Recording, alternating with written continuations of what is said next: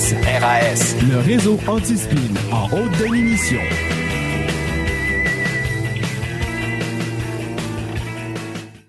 Y'en a-t-il maudit qui dit ce qui passe? Cette émission vous est proposée par le CRBO. C'est quoi? Pas compris. Les comiques recrues boycottés par les Oliviers, fondé par le Bas président directeur général et membre honoraire à vie. Résumez-moi ça. Le CRBO a pour but de protéger la liberté d'expression de tous ses membres en confirmant le caractère humoristique de la présente émission et des personnes qui y prennent la parole. Non, non, attendez, laissez-moi parler. Es-tu fou? Si votre sens de l'humour est absent ou sous-développé et facilement irritable, nous vous conseillons vivement de cesser d'écouter immédiatement. Ben voyons donc. Si dans le cas contraire, Ouais. vous êtes avide de liberté humoristique caustique, C'est ça. et si les propos dérangeants Oui. et les sujets tabous ne vous font pas peur, Ah non, non, non. alors bienvenue chez vous. Ah! Nous vous souhaitons une excellente émission. OK, c'est très bon, merci. Bye bye. In a world where journalism is definitely dead, one man is about to crush them all. RAS HD présente le narratif avec Daddy Gilliam.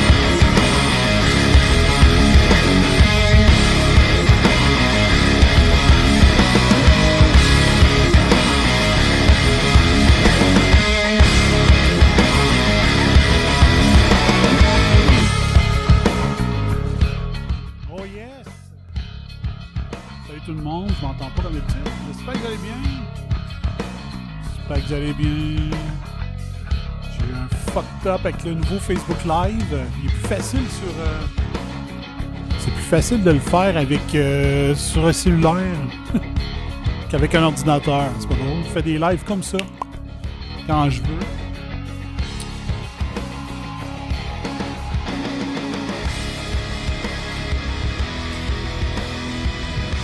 C'est ça.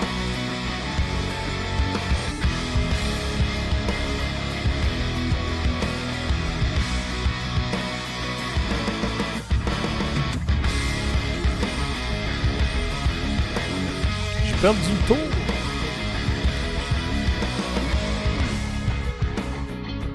Ah. Ça, quand t'es pas un naturel, facile de perdre le tour.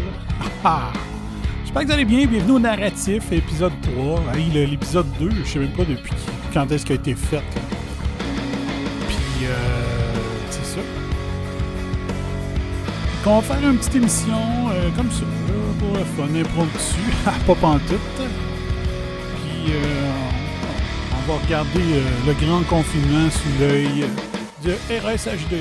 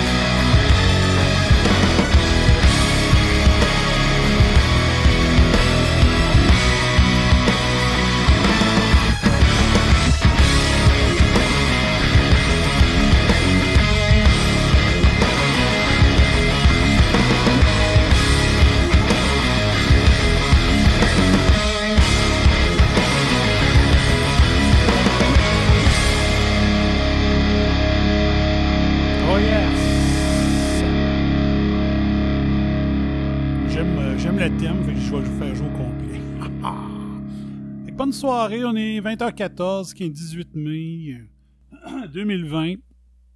Et euh, je tenais à faire ce show-là pour différentes raisons. Euh, une, une, des raisons, je vais vous en parler à la fin de l'émission. Euh, puis, euh, une, je vais vous parler maintenant aussi, c'est. De voir, c'est de regarder tout ce qui se passe présentement. Là, vous entendez peut-être des oiseaux, parce que j'ai pas fermé mes fenêtres, puis je m'en fous. C'est ça, RAS HD. C'est, c'est de voir, euh, c'est, comment, comment, comment on peut faire notre part personnelle euh, dans la société. Premièrement, juste vous dire, euh, partagez, s'il vous plaît. Partagez en masse. Euh, si jamais euh, je vois que Franco est passé, si tu veux le partager sur la page de la quarantaine, t'as beau, euh, beau track, tu peux présenter, le partager sur la page du de tes milliers de pages que t'as. Euh, je sais pas, j'aurais pu le partager aussi sur la page du euh, du, du, du, du, podcast d'affaires. On faire ça aussi. Mais c'est- c'était de dire comment regarder la situation puis ne rien faire pour moi, c'était inacceptable. Euh, je me suis dit comment moi je peux amener ma contribution là-dedans. Ben c'était c'est de faire une émission à, à la sauce euh, FBI, à la sauce euh, RASHD. C'était important pour moi de, faire ça. Euh, ça a été un processus euh, pénible pour différentes raisons. J'ai, pas réussi à monter le show à 100% comme j'aurais voulu qu'il soit, mais c'est important pour moi que RASHD fasse sa part là-dedans. Puis comment je peux faire ma part? Ben c'est c'est de, de c'est de revenir à ce que j'avais fait en 2009-2010 avec la crise du H1N1 qui était euh, comme si c'était la pratique générale pour euh, ce qui se passe présentement en 2020. C'est comme s'il y avait eu une mini-pratique à l'époque, puis là, on est en train de revivre tout ça à une échelle absolument incroyable, euh, une échelle planétaire, qui est probablement... Moi, est-ce qu'il y a beaucoup de questions? Il y a beaucoup de questions sur ce, sur ce qui se passe présentement qui me paraissent euh, insensées un peu puis qu'il faut, euh, faut, faut mettre le nez un peu euh, là-dedans. J'ai pas le- la différence par contre avec la H1N1 dans mon cas, c'était le temps. Le temps que j'avais pour m'y mettre à 100% à l'époque. Vu que je travaillais à mon compte hein, en 2009-2010, je contrôlais mes heures. Donc si ça me tentait de faire beaucoup, beaucoup de recherches sur ce qui se passait dans la H1N1, euh, pendant le jour, puis travailler, dans le fond, juste l'équivalent de deux heures sur mon entreprise le soir, mais c'était moi le pire. Donc j'y allais, euh, ma passion était partagée entre euh, améliorer mes produits et faire des recherches pour Réseau Antispin. Et euh, ça portait ses fruits à l'époque parce que au lieu d'être euh, moins que 57 bombers, on parlait dans les milliers à l'époque. Donc ça, ça, fait une- ça faisait une différence aussi. Mais euh, je pense avoir apporté ma part à l'époque, quand j'avais fait beaucoup, beaucoup de travail journalistique que nos médias faisaient pas. Il y avait toutes les spins sur euh, Marguerite Blais à l'époque, on les revit aujourd'hui, sauf que là, son étoile a enfin pâli. Il fallait que son étoile pâlisse. Elle a eu deux règnes. Deux règnes pour euh, faire ce qu'il fallait. Et elle l'a pas fait. C'était le temps que son étoile pâlisse. Un peu. C'était elle qui était la, la ministre des aînés à l'époque du H1N1 aussi. Donc d'arriver puis de dire euh, tu, fais la la donc ben bonne madame, ancienne animatrice de TVA, qui a l'air d'être tellement humaine, tellement euh, tu sais, ah je les aime les aînés, mais t'as fait quoi? T'as fait quoi? Puis là, l'autre fois, elle a dit euh, ben c'est un peu la c'est un peu la responsabilité de tous qu'est-ce qui arrive dans les CHSLD. Ben euh, savez-vous quoi? Elle a raison. On a, elle a raison, c'est un peu de toute notre faute, surtout les gens de son comté qui l'ont réélu. Vous l'avez réélu avec une nouvelle étiquette. Maintenant, est à la CAQ. Vous l'avez réélu. Toutes les gens de son comté, vous êtes complices. Vous êtes responsable de ce qui arrive. Vous avez réélu. Elle a eu un bilan médiocre à son premier passage comme ministre des Aînés, puis vous l'avez réélu. C'est un, elle a changé de capot, elle a changé d'équipe, puis vous l'avez réélu. Donc, quand il dit on est tous responsables, ben, les premiers responsables, c'est les gens de son comté qui ont voté pour elle. Moi, j'ai pas voté Marguerite Blais, elle était pas dans Beau-Sud. Donc là-dessus, elle a raison. On est tous responsables. Euh, on est responsables aussi parce que moi, je vous avais dit à l'époque, il faut élire la CAQ pour briser la dualité péquiste-libéraux qui existe depuis 70. 1970, il fallait casser ça.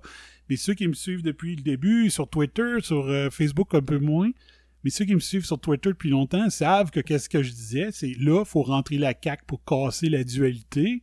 Et ensuite, lorsqu'on va s'être rendu compte que la CAQ, le PQ et le PLQ, c'est la même maudite affaire, va falloir qu'on vote autrement.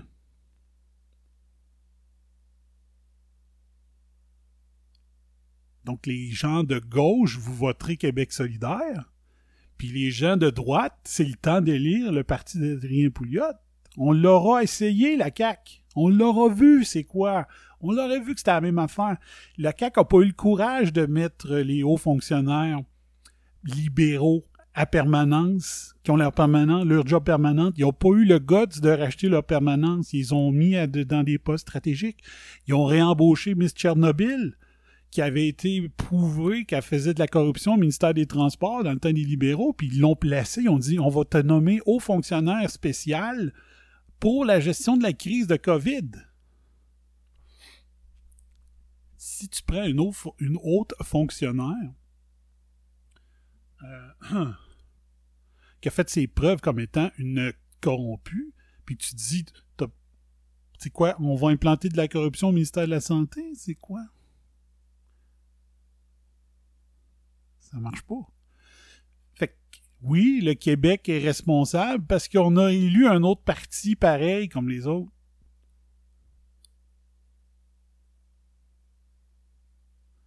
Donc là-dessus, elle a raison.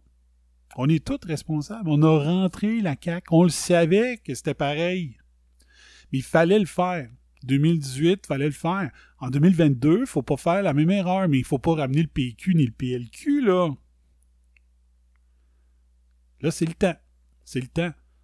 faut arrêter euh, d'écouter euh, Adrien Pouliot et dire maudit qu'il a donc bien raison, maudit que ça a donc bien de l'allure.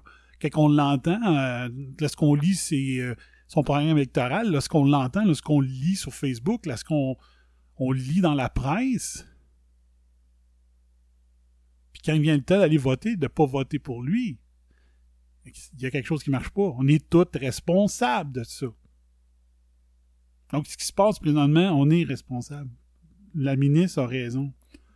Dans ses excuses, par contre, elle aurait pu dire quelque chose, puis je pense que je, l'avais mis sur Facebook.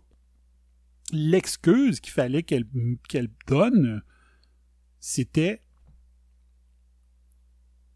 Je suis responsable de n'avoir pas trouvé les mots assez forts pour faire comprendre à, mes premiers ministres, parce qu'elle a eu Charret, euh, t'as elle a eu Charret. Après ça, c'est qui?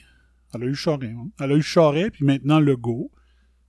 Son excuse aurait dû être Je m'excuse, je suis responsable de ne pas avoir trouvé les mots afin d'être assez convaincante auprès de mes premiers ministres pour amener les changements nécessaires dont les CHSLD avaient besoin. Hmm?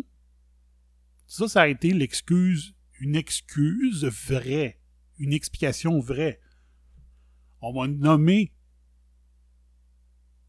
un poste honorifique et c'est moi qui aurais dû en faire un poste clé dans le gouvernement.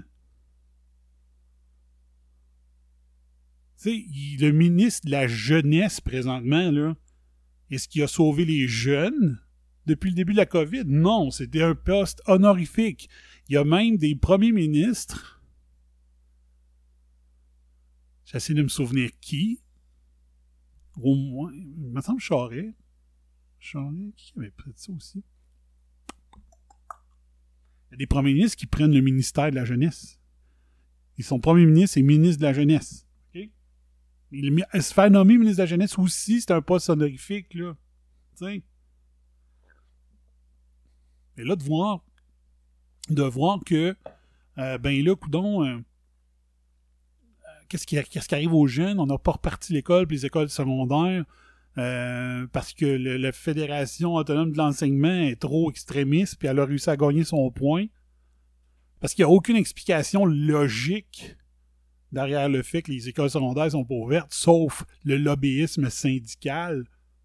Je serais curieux de voir si la Fédération Carré Rouge des syndicats de l'enseignement si leur, euh, la majorité de leurs membres sont des profs de secondaire. Parce qu'il n'y a aucune logique scientifique derrière le fait de dire on rouvre le primaire, mais pas le secondaire. Il y a zéro. Il n'y a aucune donnée scientifique, médicale, qui, qui, donne une explication logique de tout ça. Mais on a des ministres honorifiques faudrait peut-être entendre le ministre de, la Jeunesse dire Je n'ai pas su trouver les mots assez forts pour convaincre mon premier ministre de l'importance de gna C'est peut-être ça qui aurait dû arriver. Mais si t'es encore là, c'est pas ça qui est arrivé. Je suis en train de checker. Où c'est que j'ai mis cette feuille-là?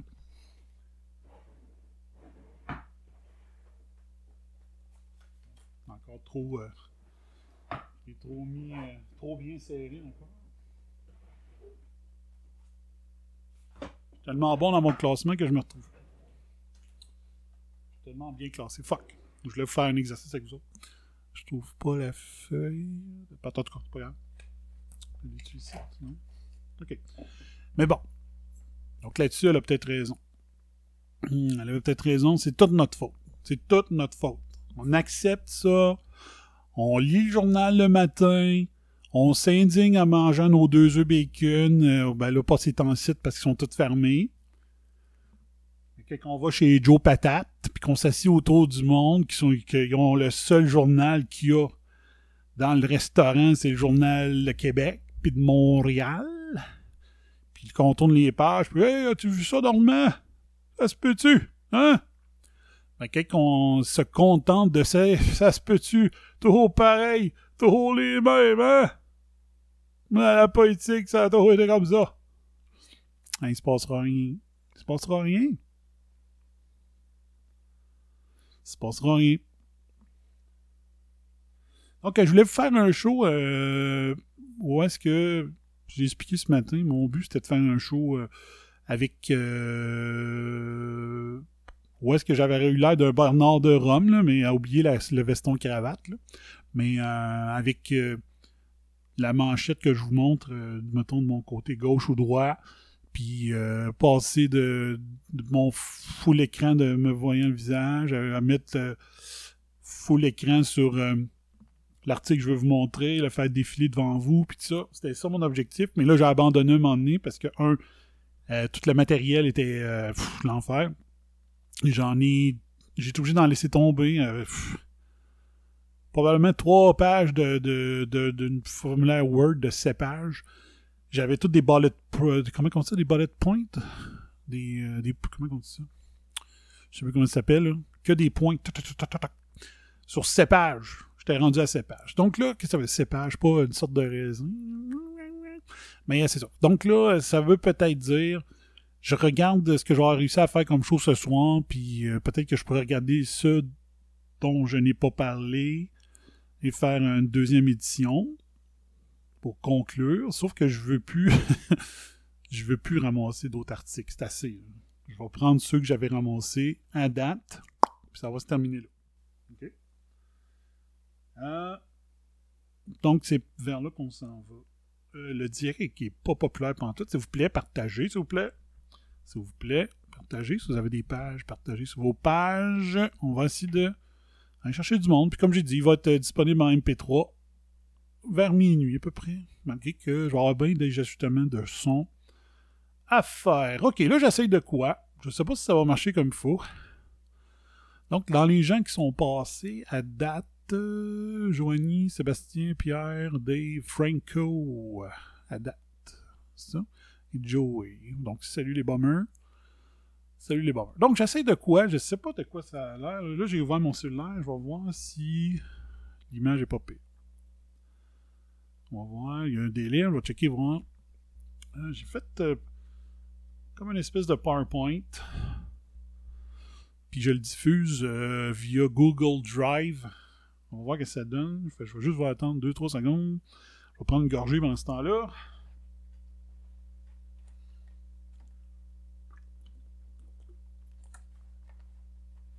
OK. Bon, ça semble, ça semble marcher. Ça semble marcher. OK. Bon. Fait que je me suis, je me suis donné un petit. C'est une structure dans le fond. J'ai un autre PowerPoint aussi.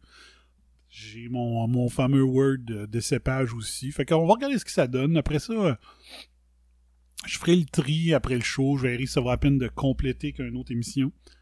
Euh, puis tout ça. Donc, mon premier objectif du show, c'est de dire euh, H1N1, j'ai vu ce qui se passait à l'époque. Quand j'ai vu le, COVID arriver, je me suis dit, oh boy, la répétition, toi, ça s'en vient, ça va être pareil. Et euh, c'est effectivement pareil, mais en pire. Donc, quand j'ai eu la chance, j'ai eu la chance de dire plusieurs fois to say I told you so, parce que j'avais tout euh, ce qui s'était passé en 2009 euh, recommence cette année. De ce côté-là. Ok, on va regarder ça. Google Slide. On va voir si ça va aller bien. Euh...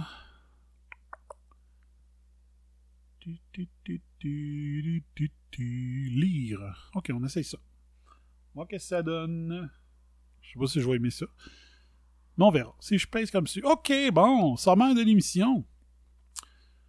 Donc, euh, chronologie un peu. On va faire un petit rappel, mais pas, pas, pas complet, mais certaines choses qui m'ont frappé euh, dans la, chronologie des événements un petit peu. Euh, qu'est-ce qu'on aurait dû faire avant?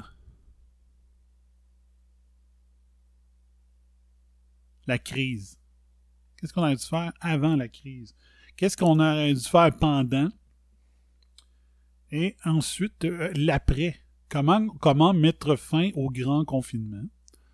Les questions, certaines questions euh, pour nos journalistes. Hein, les journalistes là, qui devraient être ceux qui nous représentent comme peuple. Euh, ça devrait être des questions qui représentent le peuple. Là. Autres, on peut pas y aller à l'Assemblée nationale, dans le petite salle où est-ce qu'ils font leur, leur point de presse. On ne peut pas être là. Fait que euh, faut qu'il y ait quelqu'un qui pose des questions pour nous autres. Fait que là, c'est ça l'affaire. Donc, je leur suggère quelques questions. Ensuite, je vous parle du Total Reboot. Et ensuite, qu'est-ce que oui, The Bombers We the People, We the Bombers, qu'est-ce qu'on devrait faire là-dessus? OK? Donc, ça va être ça, la patente. Fait que je vais passer une tout de suite après ça. On part euh, sur une sheer, madame, messieurs. On va aller écouter une tune de suite. Juste pour euh, me remettre les esprits euh, comme du monde. Et après ça, bon, on commence le show officiellement qui vont permettre de tester le son aussi, puis tout ça. Fait que c'est une double fonction, la même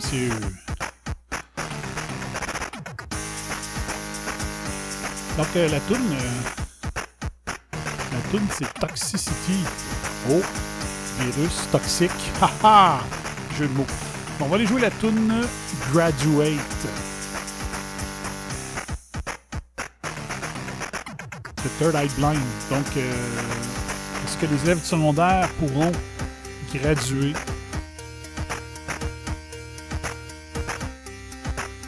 C'est la question. Ok, je reviens tout de suite. Euh, narratif number 3.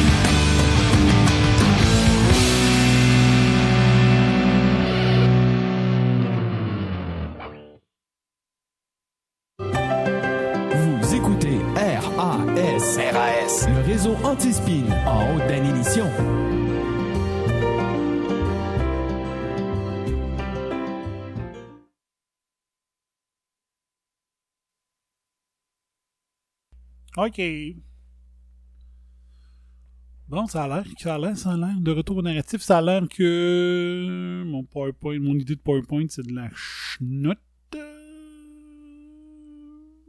Ah, comment je ferais ça d'abord?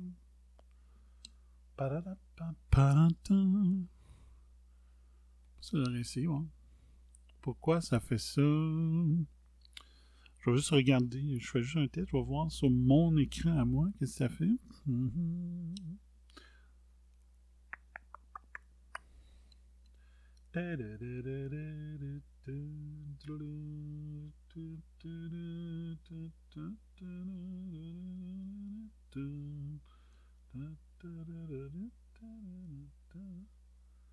Ouais, c'est bizarre, moi, sur euh, mon cellulaire, là, il est parfait.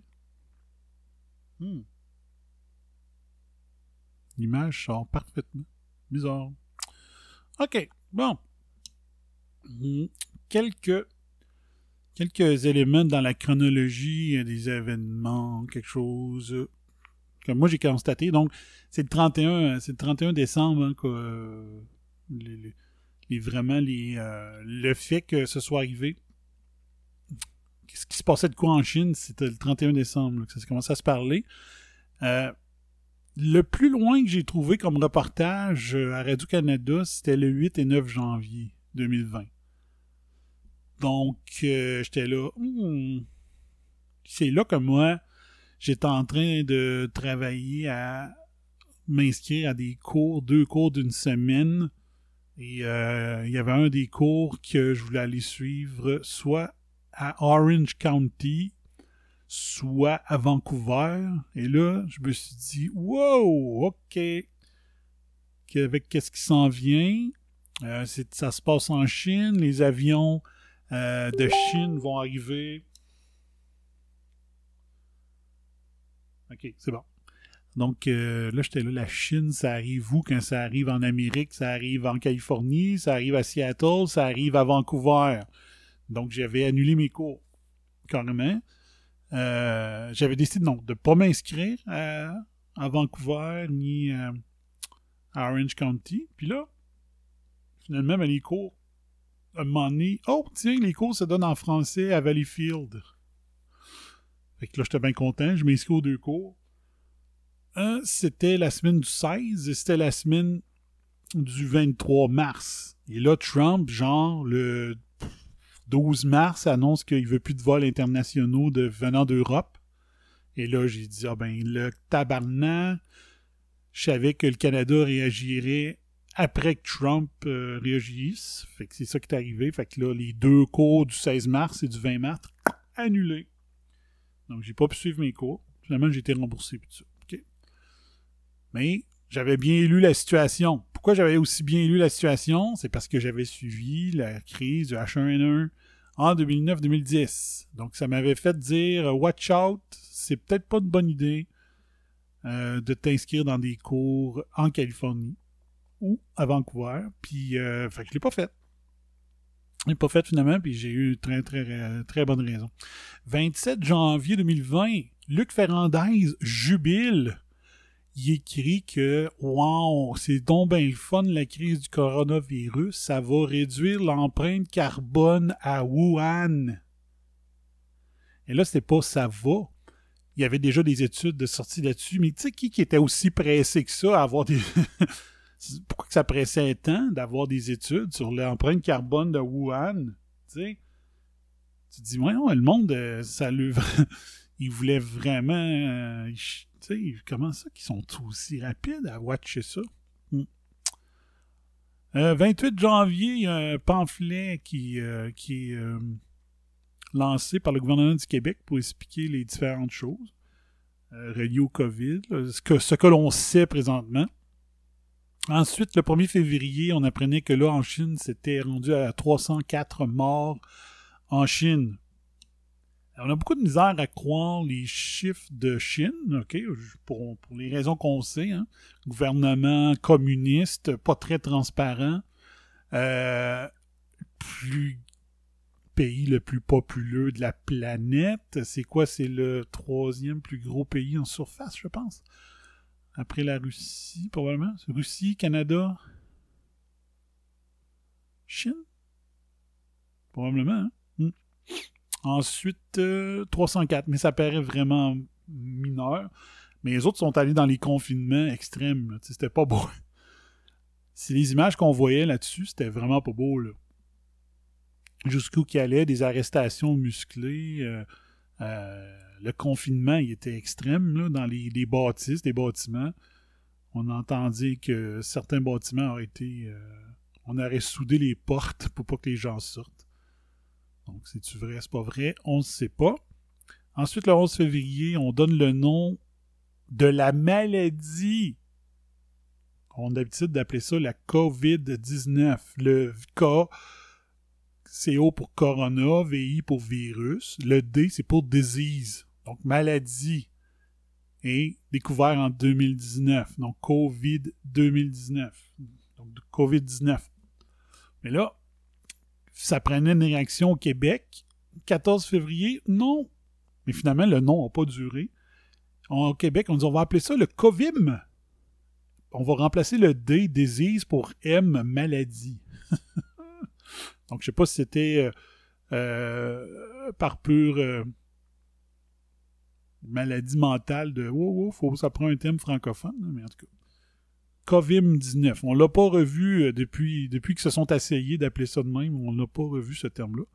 Ensuite, 28 février, premier cas confirmé au Québec. Donc, c'est un cas d'infection. C'était pas un décès.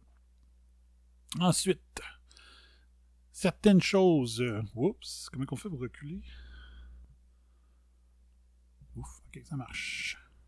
C'est tannant, cette maudite barre-là? Hum. Donc, on a. Là, on a des différentes affaires. Arruda. Qui, euh, mystérieusement. C'est quoi ça? Qui qui fait ça? Oh! Donc, mystérieusement, à peu près en même temps aux États-Unis que ici au Québec, j'aurais dû mettre ça dans la chronologie des événements. Euh, un on pourrait le faire, tu sais. Je peux sortir de là. Toc. On va faire le test, voir, tiens. Arou. Arruda. Héros.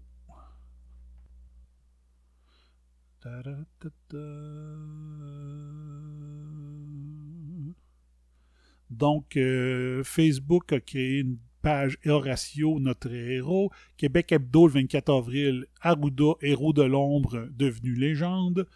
Euh, Arruda, notre héros pour longtemps.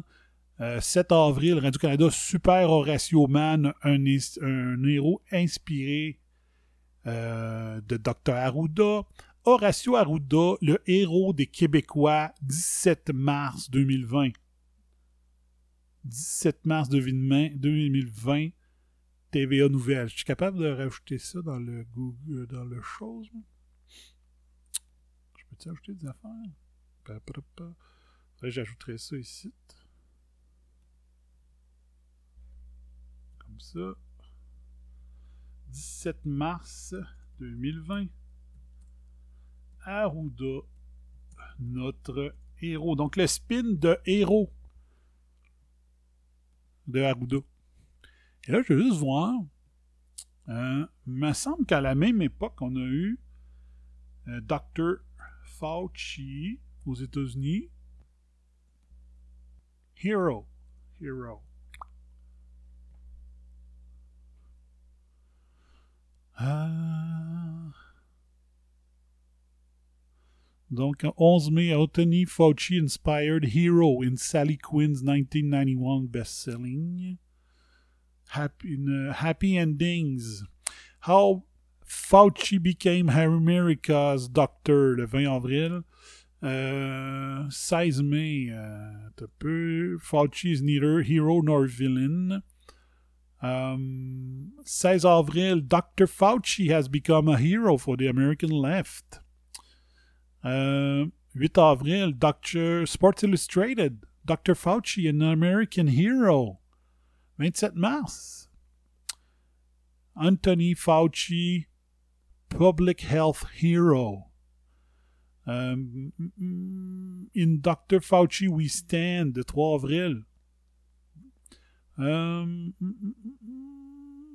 America's New Hero, 19 avril 2020. Donc, il y a eu comme presque en même temps, euh, on a affublé Horatio du terme héros, presque en même temps que Dr. Fauci aux États-Unis. Puis bizarrement, ces deux euh, de l'OMS, de l'ONU, euh, des solutions globales. Là, tu te dis, t'as peu, là, pourquoi que les médias, presque en même temps, ont décidé qu'il faudrait bien affubler notre directeur de la santé publique de nos pays respectifs de héros? Puis j'ai oublié de faire l'exercice, je voulais laisser de voir si, euh, mettons, en France, ce serait la même affaire.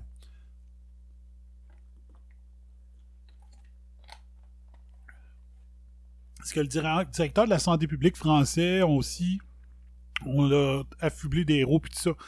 Faire le tour un peu. Si mettons si je faisais ça. On va juste le faire d'un coup, santé publique. France.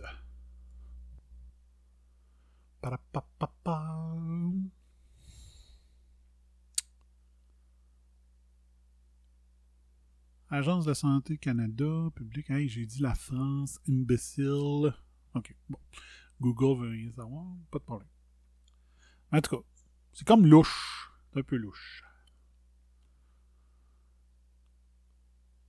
OK. Donc, si on continue. Euh, pa. Donc, 1er avril 2020 c'est là que l'étoile d'Arruda commence auprès des gens allumés. L'étoile commence à pâlir. Est-ce qu'on avait des doutes? Surtout moi. Les doutes que j'avais, c'était on va surestimer les morts comme en 2009. Étant donné que j'avais suivi le dossier à l'époque. 1er avril 2020, Arruda avoue qu'il compte toute la famille comme étant porteur du virus. Donc, ça ne prend qu'un- qu'une personne confirmée dans une famille pour que tous ceux qui pourraient avoir des symptômes similaires soient considérés comme étant porteurs du COVID-19. Et là, c'est là, que la confusion, tantôt, il faudrait pas que j'oublie cet aspect-là. La confusion de mélanger le monde. Là, c'est plus être porteur du virus sans avoir de symptômes, porteur de virus avec symptômes, et ceux qui ont développé la maladie qui s'appelle le COVID. Mais tu n'es pas porteur du COVID. Tu as la maladie qui s'appelle COVID. COVID-19, c'est comme dire j'ai l'Alzheimer. C'est ça. On a développé l'Alzheimer, on développe le COVID. Pour des raisons différentes, mais quand même. Mais là, la confusion, c'est plus euh, le nombre de, de porteurs. Les, les stats, ça devrait être le nombre de porteurs du virus. Et ensuite, dans nos stats, on devrait avoir des porteurs sans signe de la maladie et les porteurs avec des signes de maladie. Ça, ça serait comptabiliser les affaires comme il faut. Euh, 2 avril, là, c'est là, à vous en anglais, alors de la dernière question en anglais, suite à une question d'une journaliste anglophone, c'est là qu'il dit Arruda avoue qu'il compte aussi les morts de la même manière. Donc le 1er avril, il a décidé de lâcher le morceau sur comment qu'on compte les cas. Ils n'ont pas besoin d'être testés positifs, on présume qu'ils le sont.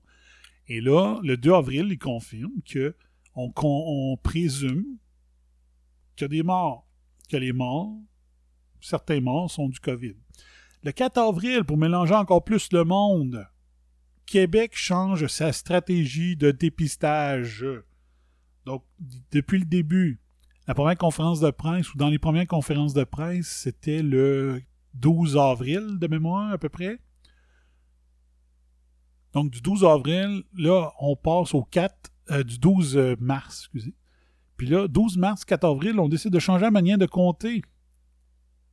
Hmm comment qu'on peut avoir une stabilité, une confiance dans les chiffres quand le 1er avril, le 2 avril puis le 4 avril, on fait tout ce qu'il faut pour que les chiffres soient pas fiables? Ne puissent pas être comparés, qu'on puisse pas comparer les pommes avec les oranges, on peut rien faire. On peut rien faire. Ça va pas bien. Là, je voulais vous ouvrir euh, l'article, mais j'ai lu mes quatre articles mensuels dans le devoir, fait que je peux pas le lire malheureusement, Arruda en janvier et mars 2020. Là, on va vous jouer ça.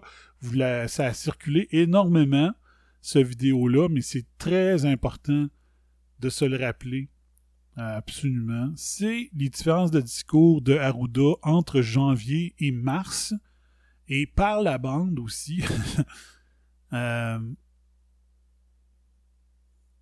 Jean-René qui a fait des graves erreurs aussi. Dufort, c'est un, c'est un, c'est un scientifique aussi, puis c'est un sceptique. Il fait partie des sceptiques du Québec. Mais euh, avant d'affirmer des choses très clairement, habituellement, quand tu es scientifique et sceptique, tu fais attention. Tu, tu mets des bémols, tu fais attention. Fait que on va essayer de faire jouer. Est-ce que je vais réussir à le faire jouer? Okay. On prévoit que de 30 à 70% de la population pourrait être atteinte de la COVID-19. Donc, les risques de la contracter sont assez élevés. Donc, ça, c'est le 15 mars 2020. À tout le monde en parle. Je suis désolé de faire jouer du Tout le monde en parle à mon émission. Mais ça fait partie du clip. J'ai pas le choix. OK? Donc, 15 mars 2020. Effectivement. Puis c'est un nouveau virus. Les risques. Donc, Arruda 15 mars 2020, il dit ben oui, hein, beaucoup, hein, ça, ça- ça se transmet facilement. Oh, voici ce qu'il disait le 28 janvier. sont extrêmement faibles. Exactement. Écoutez, je pense qu'actuellement, là, quelqu'un qui développe un syndrome qui ressemble euh, au coronavirus, mais moins sévère, ou une pneumonie, là, je vais vous dire, euh, 99,999% du temps, actuellement dans la situation, ça va être associé à un autre virus, à la grippe, à l'influenza. C'est un virus. Oh. C'est c'est Arruda. C'est Docteur Tartelette, là. OK? 6 février 2020. virus qui tue, mais il tue pas autant que d'autres virus ont déjà tué. Avec les images, on a l'impression que tous les Chinois de la ville de Wuhan sont infectés. Même si on a déjà 200 ou 300 décès en Chine, ce qui est beaucoup trop, quand vous placez ça dans la perspective des milliards de personnes qui en Chine, c'est relativement faible. Euh, Ah, donc c'est faible. Donc, si c'est très faible, pourquoi un confinement, Docteur Arruda? 28 janvier, on retourne le 28 janvier. Euh, faut aussi replacer les chiffres en perspective. hein. En Chine, ce sont 1,5 milliard de personnes. C'est trop, euh, 106 décès, c'est trop 5000 cas, c'est déjà trop, mais euh, il faut toujours placer ces chiffres-là en perspective. Sauf quand on parle du Québec, là, les perspectives, on s'en calisse. Quand les gens disent c'est juste un rhume, c'est pas juste un rhume. Oh, 15 mars 2020. Oh, ce n'est plus juste un rhume. Ça commence comme un banal rhume, mais 7 à 10 jours plus tard, c'est là que les complications se présentent avec difficultés respiratoires, pneumonie et besoin de soins intensifs. Ça peut être un rhume pour nous, mais le- la mort pour notre mère ça, ou notre tante ou les personnes vulnérables qui sont traitées par le cancer, Le but du virus n'est généralement pas de nous tuer. Oh, OK. Pauvre Jean-René. Hein, tu t'es fier à Arruda ou à je sais pas quelle source, puis là, ben, t'as l'air fou. Quand j'explique la virologie, je leur dis toujours, Donc, la même docteur Caroline Quash qui dit le contraire le 6 février de ce qu'elle a dit le 15 mars. imaginez-vous que son but dans la vie, c'est de conquérir le monde. Conquérir le monde, il faut que la personne qui porte le virus soit assez malade pour être capable de l'excréter, parce que si le virus était juste dans notre nez puis qu'on éternuait jamais, il irait nulle part. Mais il faut pas non plus qu'il nous tue en 30 secondes, parce que si effectivement on meurt, on n'a pas les contacts nécessaires pour le transmettre à la prochaine personne. C'est pour ça que la grippe, par exemple, ou le rhume, c'est l'exemple parfait d'un virus intelligent. L'Ebola, ça marche pas, ça tue trop vite. Le but d'un virus, c'est de pas vous tuer parce que c'est mieux pour elle que vous restiez vivant pour que la transmission se continue. Fait que si, si elle tuait beaucoup, ben euh, ça veut dire qu'elle se. C'est comme si elle euh, programmait sa propre mort à elle en disant si je te tue, tu, ne me transmets plus, donc je ne survis plus. Puis il y a une espèce, ça fait tout pour survivre. Hmm? Il y a une certaine logique, mais c'est parce que six semaines plus tard, tu disais le contraire.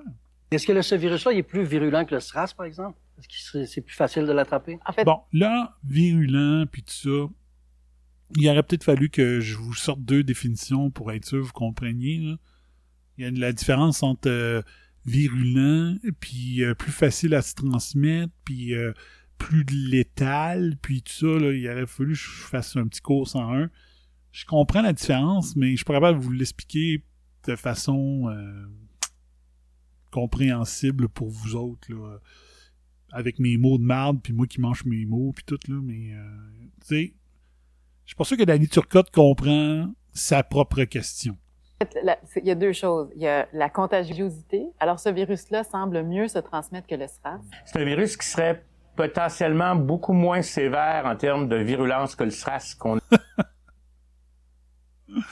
Aïe, aïe. avait vu à 28 janvier, 15 mars encore. Toronto. Selon des données préliminaires, chaque personne infectée en contamine ensuite de 2 à 5 autres. C'est une propagation importante, mais sans 8 janvier. Ça, ça semble venir de... Ça vient d'un des gars de l'émission Découverte, un qu'on entend souvent faire de la narration à l'émission Découverte, que je n'écoute plus après... Je dois écouté ça pendant 25 ans. Euh, Il y avait l'ancêtre des Découvertes, avant que Charles Effet Tisser, donc Effet Tisser, en fasse une émission de propagande climatique. Euh, un moment donné, je me suis tanné, puis j'ai la même chose avec la semaine verte que j'ai arrêté d'écouter. J'écoutais ça, la, la- la première forme de découverte, je devais avoir 7-8 ans, puis je l'écoutais déjà. Mais ils m'ont écœuré à peu près il y a 6-7 ans, imagine. semblable à celle du SRAS en 2002 et beaucoup plus basse que la rougeole, par exemple. Parce que les mesures qu'on a annoncées aujourd'hui, euh, qu'on appelle de quarantaine ou d'isolement, les mesures de pas aller au travail, les mesures de pas visiter le- nos parents s'ils sont nés malades, c'est des mesures qui sont efficaces pour diminuer la transmission. Les coronavirus ne voyagent pas dans l'air. Ne voyage pas dans l'air. Je vais vous en parler tantôt. Donc, si je me tiens ici, là, qu'il n'y a personne qui me crache dessus, je devrais être correct. Il n'est pas airborne et comme il n'y a pas de transmission dans la communauté, s'il y en a Qu'est-ce qui fait qu'un virus est airborne puis qu'un autre ne l'est pas?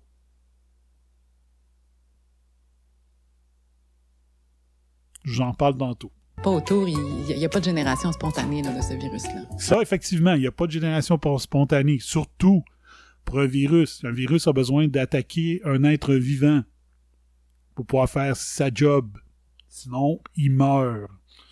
Donc, de ce côté-là, la génération spontanée, ça veut dire il n'y a pas de virus sur une table, il n'y aurait aucune poussière dans l'air, il n'y aurait aucun courant d'air, puis de moi, j'ai pas rentré ce virus-là ici, mon épicerie non plus, mes souliers non plus, mais tout d'un coup, le virus apparaît. C'est impossible. Ça peut pas arriver. La génération spontanée, c'est ça. Ça prend du fluide corporel, puis ce qu'on dit, c'est faire gouttelette. Ça veut dire que ça restera pas en suspension dans l'air comme la varicelle ou la rougeole. OK, la, la varicelle puis la rougeole, ça se promène dans l'air, mais pas le COVID. Explique-moi. Le SARS-CoV-2. Explique-moi ça. Explique-moi ça. Fais pas juste dire ça. Explique-moi pourquoi. Pourquoi que ce virus-là, il serait pas capable d'être transporté par l'air, mais lui, de la rougeole... Lui- tous la rougeole a des ailes. C'est comme un colibri, puis ça fait pic-pic, puis ça va manger des, des mangeoires, ouais. Exactement. On dit également du virus qu'il rend les gens si contagieux qu'ils peuvent en infecter d'autres même lorsqu'ils ne présentent aucun symptôme de la maladie. Oh! 8 janvier. Donc, Jean-René Dufort puis Horacio Arruda n'ont pas écouté le téléjournal 18h30 du 8 janvier 2020 parce que les autres déclarations étaient du 6 février.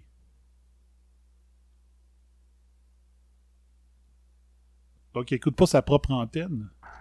Mais c'est loin d'être prouvé. J'ai jamais vu euh, de phénomène comme ça avec les coronavirus. Euh, Est-ce qu'il n'y a rien d'impossible dans la science? Il n'y a rien d'impossible en infectiologie. Mais euh, en termes de probabilité, euh, je dirais que euh, je voudrais vraiment voir les données parce que pour l'instant, je suis très euh, sceptique. Pourquoi est-ce que ça provoque 15 tant mars. d'inquiétude? Ben, c'est quand même plus élevé que la grippe saisonnière. Oui. La grippe saisonnière, on parle d'un- d'une estimation de 0,1% Pour ce virus-ci, ça varie entre 0,6% en Corée du Sud, où on a bien testé à large échelle, jusqu'à presque 5% en Italie. De plus, le nouveau Aïe, aïe, aïe. Coronavirus n'a pas démontré qu'il était particulièrement dangereux. À ce jour, son taux de mortalité est de 2 à 3 ce qui est, ce qui est- ce qui- 2 à 3 là, c'est énorme, en passant. C'est énorme.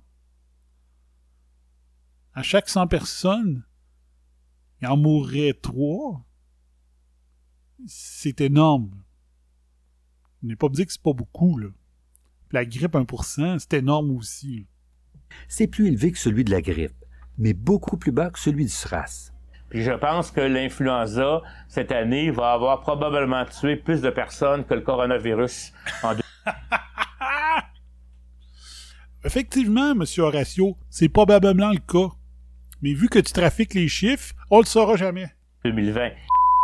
De façon générale, 80% des gens vont bien s'en tirer, mais c'est le fait que la population étant complètement vierge face à ce virus-là, il va y avoir énormément de cas. Et même si, par exemple, 50% de la population québécoise est infectée et que juste 1% décédait, ça fait quand même énormément plus de mortalité qu'habituellement. On estime le taux de mortalité du coronavirus à à peine maximum 1 Ce qui veut dire que même si vous le pognez magiquement au Québec, vous avez quand même 99 chances sur 100 de vous en sortir. Pas si pire. Revenons Ben, je- là-dessus, je suis pas d'accord avec euh, Dufort. là. Je répète, 1%, c'est énorme.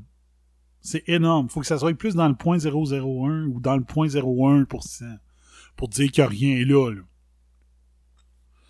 Genre une personne par 100 000 ou une personne par 100 millions qui en mort, là, je comprendrais. là.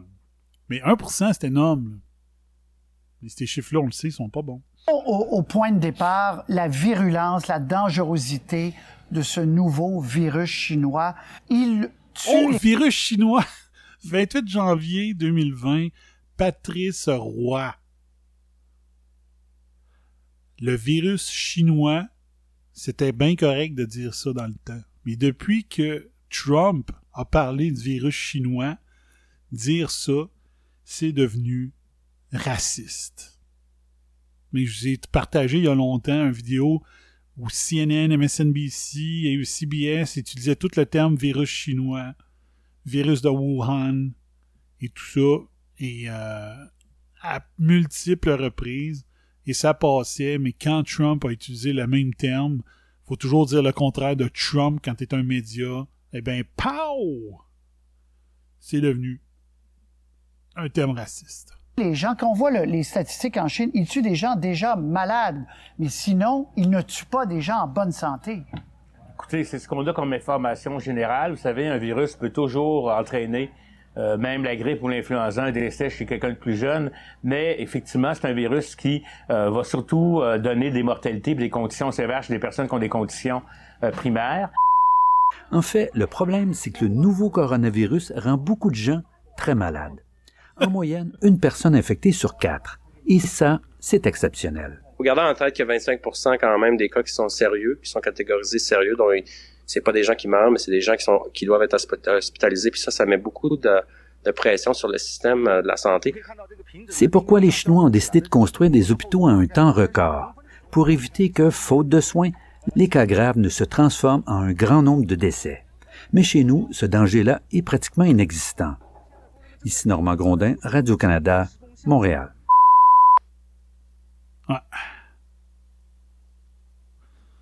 C'est de toute beauté de voir euh, tous les discours-là. Et on nous dit, hein, ce qu'on nous dit, la science. Il faut respecter la science, la science.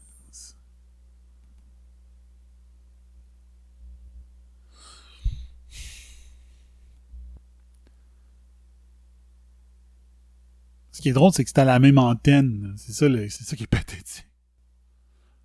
Ceux qui avaient encore des doutes sur euh, la pertinence de Horatio Héroda, ben, je peux pas rien faire pour vous autres.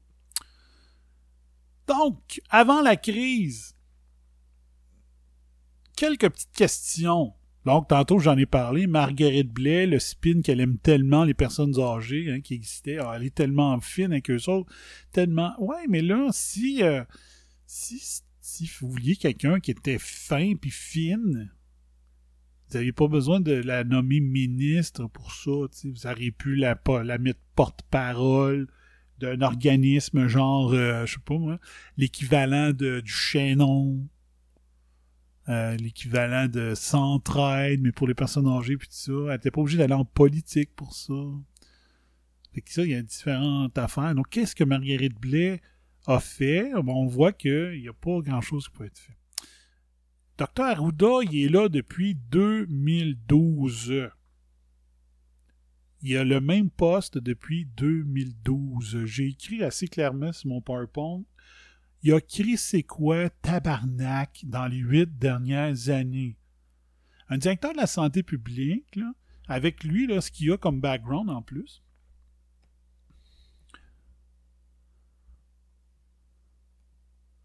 Hey, c'est ça. Ah ouais, je veux rapetisser l'écran. Bon, on va aller. Euh... Horatio. Arruda. On va le voir. Il y a un Wikipédia, lui. Comme ça. On va ici au, Wikipédia. Allons voir. Allons voir. Euh, né en 1960 à Sainte-Thérèse. Donc ceux qui pensaient qu'il était né, euh, était né au Portugal, ce n'est pas le cas. Horatio a obtenu un doctorat de médecine de l'Université de Sherbrooke en 83. Il a étudié en infectiologie et en épidémiologie. En 88, il obtient un certificat en santé communautaire et médecine préventive également à l'Université de Sherbrooke. Donc, un doctorat en médecine, mais il est-tu médecin? De ce que je comprends, il est infectiologue et épidémiologue. Mais est-ce qu'il a déjà pratiqué et tout ça? Je sais pas. Mais il est là, directeur général de la santé publique depuis le 9 mai 2012. Hey, ça fait huit ans ce mois-ci.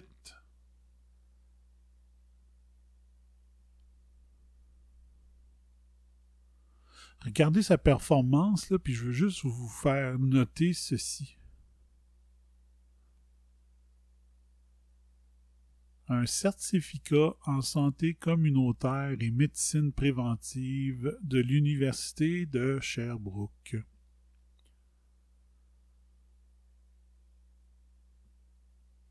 Moi, ce que ça me dit, c'est que si vous avez chers jeunes étudiants, si vous voulez vous faire un certificat en santé communautaire et médecine préventive, s'il vous plaît, souhaitez que l'Université de Sherbrooke s'est améliorée. Parce qu'avec la vidéo a que je viens de vous montrer, puis de ceux qui écoutent en podcast, la vidéo que je vous ai jouée, ah, si ça donne ça comme spécialiste quand tu sors de l'Université de Sherbrooke avec un certificat en santé communautaire et médecine préventive, je me dis que le diplôme vaut pas cher. Mais il a fait quoi? Il a fait quoi depuis 2012? Qu'est-ce qu'il a fait?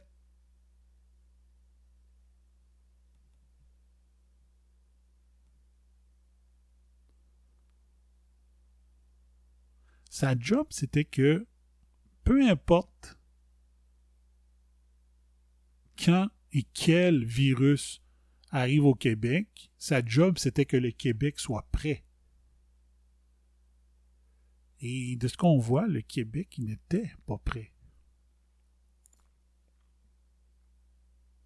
Lui, il est l'équivalent, mettons, de directeur assurance qualité, mettons, d'une organisation euh, qui a plusieurs euh, usines au Québec, au, Canada. Il y a plusieurs usines au Québec. Toi, tu es le directeur assurance qualité, puis ta job, c'est que toutes tes usines soient prêtes, soient préparées, peu importe ce qui arrive côté sécurité alimentaire, hygiène et salubrité. Qu'est-ce qu'on fait s'il arrive quelque chose? S'il arrive ci, voici ce qu'on va faire. S'il arrive ça, c'est de prévoir, de dire qu'est-ce qui peut arriver prendre un grand tableau blanc, tout écrire les possibilités qui arrivent, puis qu'est-ce qu'on fait? Une fois que tout a été dit, OK, voici tout ce qui peut arriver, parce que c'est de que ça marche en alimentaire, tout ce qui pourrait arriver. On appelle ça un plan HACCP. En français, c'est analyse des risques et, contrôle, des points, euh, contrôle des points critiques. Donc, dans l'alimentaire, on prend chaque étape de la production de nos aliments et on les décortique. OK, à la réception de la marchandise, qu'est-ce qui peut arriver? Quels sont les risques? Les risques biologiques, chimiques et physiques. Quels sont les, les ça c'est les trois grandes catégories. Donc dans chaque, est-ce qu'il y a un risque biologique? qui peut survenir lors de la réception de la marchandise? La réponse c'est oui. Exemple, tu reçois ta marchandise, les boîtes sont percées. Il semble avoir été percé par quoi? Par les palettes, les fourches du lift. Est-ce que les fourches d'un lift, c'est propre? Non. Est-ce que tu acceptes la marchandise qui a des trous de lift? Non. Tu mets ça de côté, tu dis au camionneur, toi aussi, t'as vu le trou dans la boîte, tu repars avec ta fucking boîte. Parce que le risque, je veux pas qu'il rentre dans mon usine. Tu m'as amené quelque chose de risqué qui est probablement contaminé soit par des morceaux de palette, donc un danger physique. Tes palettes étaient contaminées, tu risques d'avoir contaminé mon produit, danger biologique. Et au PDP, mettons, je sais pas moi, c'est pas supposé d'arriver, mais mettons que tu transportais de l'huile à moteur dans le même camion que mes aliments, ben, il y a un risque de contamination chimique s'il y avait une fuite d'huile dans mon aliment. OK? Donc, ça, c'est une chose qui peut arriver. Le, tu reçois un, ingrédient qui est supposé d'arriver froid et il n'est pas froid. Qu'est-ce que tu fais? Il est supposé d'être en bas de 4 degrés, il l'est pas. Tu vérifies, est-ce que le camion avait bien parti son, unité de réfrigération dans sa remorque? Si c'est non, tu dis, oups, mon gnochon, t'aurais dû arriver avec ton camion qui était en bas de 4 degrés. C'est pas le cas. Je prends une température de, mon, de l'aliment. C'est pas le cas. Ils sont pas en bas de 4. Ben, tu prends ton stock puis ta vanne puis tu décalisses. Comme on disait avec euh, euh, moi puis mon neveu, on, a toujours cette vieille joke qui vient de Taxi 22. Taxi 22, il dit fait comme la serveuse avec son pichet d'eau dans un buffet chinois, puis décalisse. Parce qu'il disait que c'était un truc. Les serveuses, ils n'arrêtent pas de nous verser de l'eau dans nos verres pour qu'on mange moins. Mais toi, tu t'en vas d'un buffet pour te pourrir la face. Fait que tu veux pas voir la serveuse avec son esti de pichet d'eau. Fait que tu te dis, la prochaine fois, quand tu vas dire à quelqu'un des calices, tu dis, fais comme la serveuse dans un buffet chinois avec son pichet d'eau, puis décalisse. OK? Donc, qu'est-ce qui peut arriver aussi quand on reçoit une marchandise? Euh, euh, qu'est-ce que j'ai déjà vu? Euh, je sais pas, moi, il y a... les boîtes sont tombées de la palette. Donc, le gars, il a mal chargé le camion, il a pas mis des barres pour empêcher les, les, les boîtes de tomber. Qu'est-ce qu'on fait? Donc, ce qu'on fait, ils sont à terre, on regarde l'état des boîtes. Est-ce que le produit est endommagé? Est-ce que les boîtes sont sales? Est-ce que le camion avait semblé avoir été nettoyé avant que la marchandise soit mise dedans? Et là, tu prends ta décision. Non, ça semble plus. La sécurité alimentaire du produit qui a été retrouvé sur le plancher de la vanne ne semble plus être garantie. Tu prends ton stock, tu fais comme la serveuse dans un buffet chinois avec son pichon d'eau, puis tu décolles. C'est ça qu'un directeur assurance qualité. Puis là, regarde, j'ai donné trois exemples de risques reliés juste à la réception de la marchandise. Et le plan est déjà fait à l'avance. Quatrième, tu reçois la marchandise, la vanne pue le Christ. Ça sent le produit, ça sent le, le, le Varsol à plein nez dans le camion. Là, tu dis, c'est parce que tu as transporté du Varsol avant d'avoir chargé des aliments. Ton Varsol, il a tombé dans la vanne. Tu pas été assez intelligent pour la laver comme du monde pour faire disparaître l'odeur. Mon produit risque de goûter le Varsol. Qu'est-ce que tu fais? Tu dis, tu prends ton stock, puis tu fais comme la serveuse euh, dans un buffet chinois avec son pichet d'eau, puis tu décalisses. Tu, je te prends pas tes aliments. C'est ça la job d'Horacio Arruda depuis 2012. Prévoir tout. On le fait dans l'alimentaire. Ça fait 23 ans que je le fais. Ça s'appelle un plan CEP. Hazard Analysis, l'analyse des risques possibles et le contrôle des points critiques. Donc, tu fais un plan pour dire quel, quel risque, qu'est-ce qui pourrait arriver, et si ça arrive, qu'est-ce qu'on va faire? Puis qu'est-ce qu'on va faire? On va écrire comme preuve que c'est arrivé, puis on a fait ce qu'on avait dit qu'on allait faire.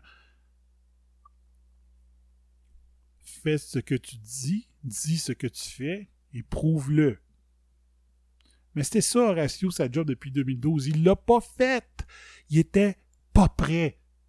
Il a l'air bien, bien fin. C'est un bon petit monsieur en apparence, c'est peut-être le, le, pire des salauds dans sa vie personnelle, on ne sait pas. Mais il n'a pas fait sa job.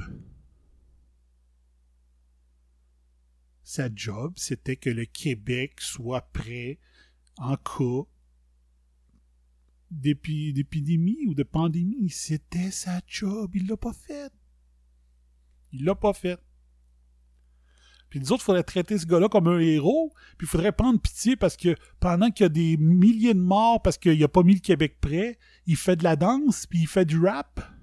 Puis il faudrait... Oh, pauvre petit monsieur, c'était triste. Ben oui.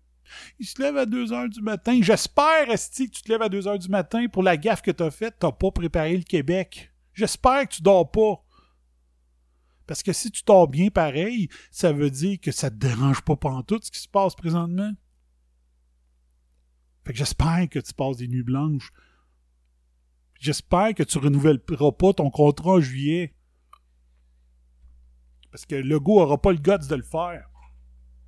De pas te resigner. J'espère que toi, tu vas avoir la, la, la décence de faire ce qu'il faut puis de t'en aller chez vous.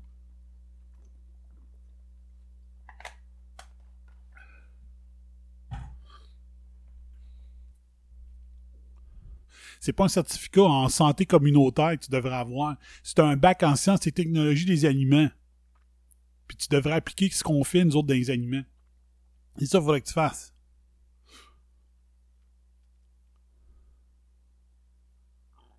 Oups, excusez. C'est euh, désolant. C'est désolant.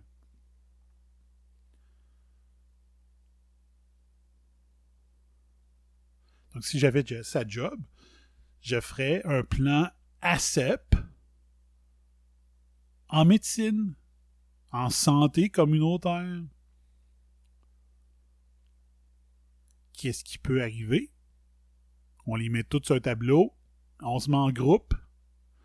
Ensuite, on décide quels sont les risques en biologique, chimique, physique. On pourrait voir ça comme ça. Il y a sûrement trois d'autres catégories qu'on pourrait ajouter vu que c'est de la médecine. On pourrait peut-être en enlever une vu que c'est de la médecine. Je sais pas. Mais qu'est-ce qui peut arriver? Puis qu'est-ce qu'on va faire si ça arrive? Et il faut toujours prendre ça comme dire la loi de Murphy. Tout ce qui peut arriver arrivera. Et moi, j'ai eu à lutter partout ce que j'ai travaillé, me dire Ben Voyons, voyons, Danny, c'est jamais arrivé. Hey! Tant mieux si ça arrive pas. Mais on va être prêt si ça arrive. Tout ce qui peut arriver arrivera. Arrivera. La maudite beurrée de beurre pinot qui tombe du côté du beurre de pinot sur le plancher. Ça peut arriver. Loi de Murphy. Hein? Faut tout prévoir. Tout prévoir. Là, tantôt, j'ai donné quatre exemples de choses qui peuvent arriver juste à la réception des marchandises. Juste à la réception. Imagine le reste. Qu'est-ce qui peut arriver? Lorsqu'on découpe les ingrédients? Qu'est-ce qui peut arriver lorsqu'on les mélange, les ingrédients? Qu'est-ce qui peut arriver quand on les fait cuire, les aliments? Qu'est-ce qui peut arriver lorsqu'on les emballe?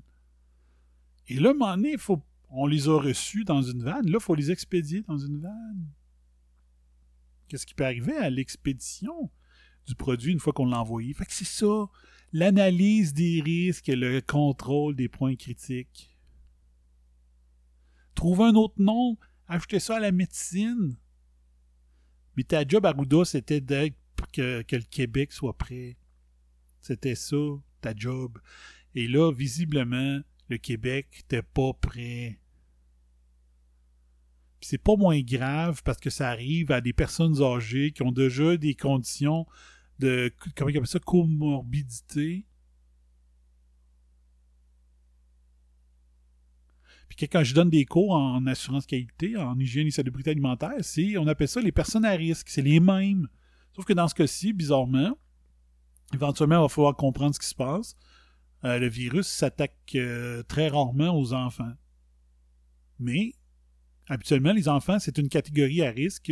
Et si, exemple, ils pognent une, une bactérie euh, dangereuse alimentaire, ce sont dans les personnes à risque. Les enfants, les personnes âgées, les femmes enceintes et les personnes qui ont des immunodéficiences. Donc, que leur système de, de, de, de symptômes immunitaires n'est pas à leur maximum parce que euh, ils ont une maladie.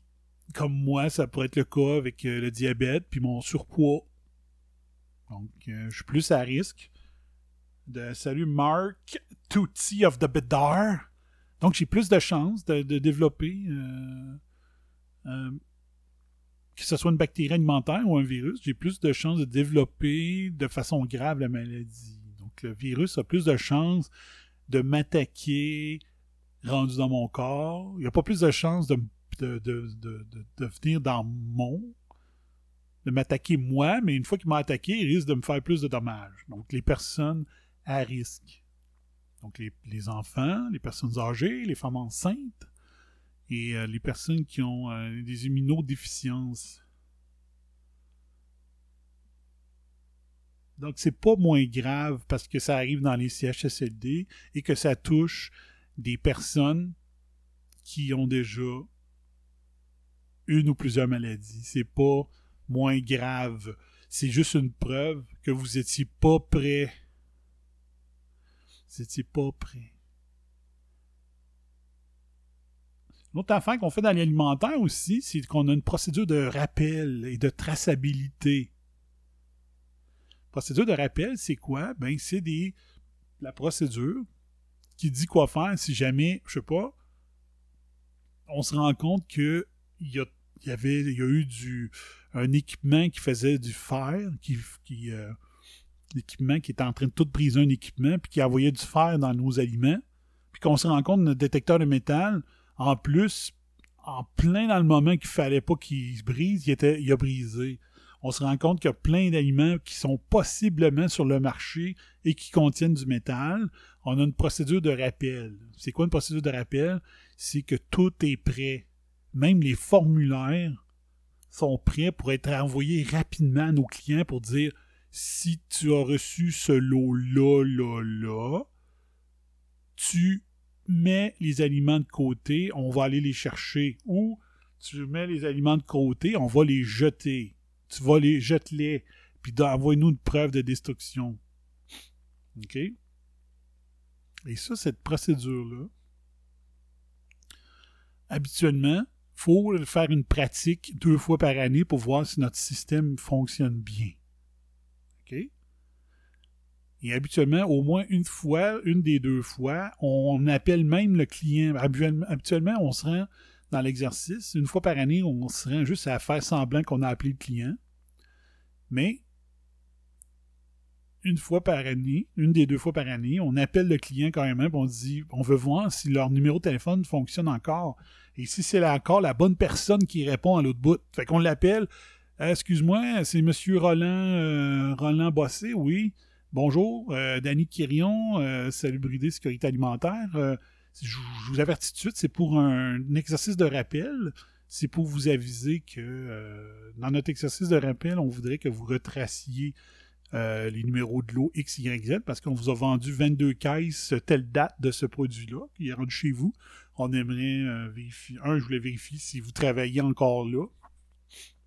Si vous êtes encore la personne contact, oui, c'est moi, moi la personne contact. OK, parfait. Donc, tout fonctionne. Merci. On voulait juste faire le test, voir si euh, notre liste de contacts est bonne, puis on voulait faire un essai de traçabilité. Est-ce qu'ils font ça dans. Est-ce qu'ils font des exercices de pandémie? Au Québec? Une fois, deux fois par année? C'est-tu. Ça arrive-tu?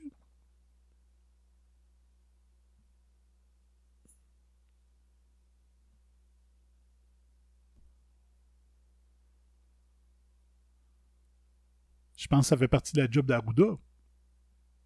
Tu peux cibler le Québec au complet, dire OK, on fait un exercice, c'est-tu encore euh, le, haut fonctionnaire euh, de, la région de Chaudière-Appalaches, c'est encore lui qui est là, tu fais un appel, oui, bonsoir, euh, exercice, exercice de pandémie, papaf, vous avez trois patients qui sont présentement affectés, tout, tout, tout, puis là, tu fais l'exercice. Deux fois par année. C'est faisable, ça? Ça aurait-tu pu faire partie de la job de Rossio Arruda, ça? Après moi, oui. Il l'a-tu fait? Je pense pas. Hmm? Les hôpitaux qui sont visités, je pense, aux trois ans. Aux trois ans. sont visités, puis ça leur donne une cote, là. Euh, je ne m'appelle pas, ça s'appelle AA quelque chose, me semble. Il y a une cote. Trois ans. Ils sont inspectés aux trois ans je me rappelle, Foxy Lady, euh, elle, savait qu'elle allait venir dans les prochains jours. Pour faire l'inspection aux trois ans. C'est-tu assez? C'est-tu assez aux trois ans? Pour un système de santé qu'on voit dans l'état qui est. Développer un budget. Tu sais, il y a combien. Euh, je pense que j'ai lu a au CIUS de Chaudière-Appalaches. Donc, ça compte de Lévis jusqu'à Saint-Georges, de Thetford jusqu'à hmm, la Quête Chemin, dans Beau, la grand, grand, grand le Grand Lévis et la Grande Beauce. 12 000 employés, me semble, j'ai lu. Parce qu'il y a 9 d'emplois présentement là-bas, puis c'était écrit qu'il y avait 12 000 employés. Mettons qu'il y a 120 établissements, si tu comptes les CHSLD qui font partie du SUS, puis ça. 120 établissements. Il y a 200 quelques jours ouvrables, 250 jours ouvrables par année. 120, un inspecteur pourrait faire deux, visites d'hôpitaux par année pendant toute la journée pour visiter comment ça se passe. Hôpitaux, CHSLD, non. OK? Puis là, mais Danny, euh, tu sais, exagère pas. la visite, c'est pas juste ça, sa job. Après ça, il faut qu'il fasse un rapport. Fait que il donne-y au moins une semaine pour écrire son rapport. Euh, donne-y quatre jours pour écrire son rapport pour chaque pour journée d'inspection. Donne-y quatre jours pour faire sa rédaction. Parfait, OK. Engageons, engageons cinq inspecteurs qui ira deux fois par année. Ça coûterait-tu si cher que ça au système de santé? Cinq personnes par CIUS que le job, c'est d'aller faire deux inspections par année?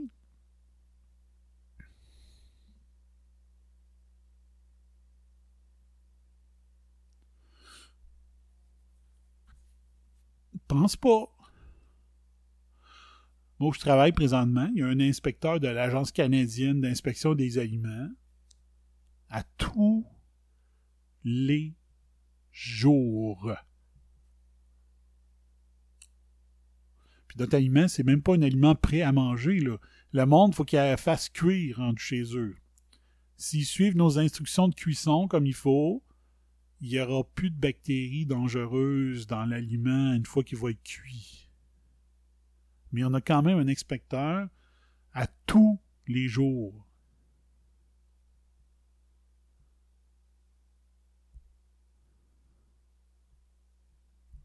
On peut capable de faire ça en santé? On serait pas capable d'avoir un inspecteur qui fait deux centres par jour. Il, passe une avant-midi à quelque part. Il passe l'après-midi à l'autre place.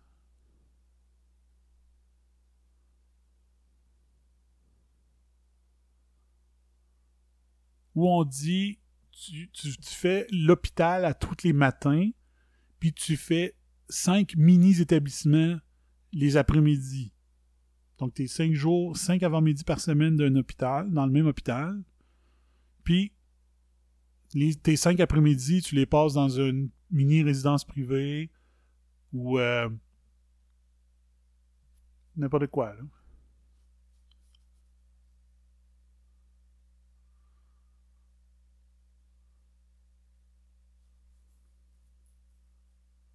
J'ai jamais compris pourquoi c'était plus sévère. Pourquoi c'est plus sévère l'alimentaire que le médical? Rien comprendre. Mais il y en a des solutions. Qu'est-ce qu'on veut vraiment? Est-ce qu'ils veulent vraiment? Hmm? Est-ce que ça fait leurs affaires? Ce qui se passe présentement? J'espère que non. euh, J'espère que non. Ensuite, avant la crise, là, tu te dis, bon, ils ont-ils fait des pratiques? Ils ont-ils fait des pratiques pour. Euh, C'est-tu euh, fréquent de faire des pratiques de pandémie? Comment qu'on réagirait? Comment qu'on devrait réagir en cas de pandémie? Ben oui. Vous avez entendu parler de celle-là? Event 201. A Global Pandemic Exercise. Donc ça, c'est pas une conspiration, là. OK? Ça, ça a été fait pour vrai, puis good! Je suis content que ça existe, ça, voyons. Il faut que ça existe des événements comme ça. Comme moi, en 2000, j'étais allé au euh, Food Expo, euh, Food Safety Expo and Summit à Washington, D.C. Ben, c'était des choses comme ça, là. C'était des ateliers euh, sur la sécurité alimentaire pendant trois jours. J'avais été là en mars 2000. Je m'étais payé ça. Je m'étais payé un road trip, une conférence de. C'était trois ou quatre jours. Une conférence, trois matchs de baseball, un match de hockey et un show rock. Je m'étais payé ça. OK? Ben, Event 201, c'est ça. C'est pas une conspiration, c'est pas, pas quelque chose que tu dis. Euh, moi, je suis pas du genre à dire. euh, si on fait Event 201, c'est parce qu'ils savaient qu'il y avait quelque chose qui s'en venait, puis tout ça. Non. Je suis pas prêt à dire ça.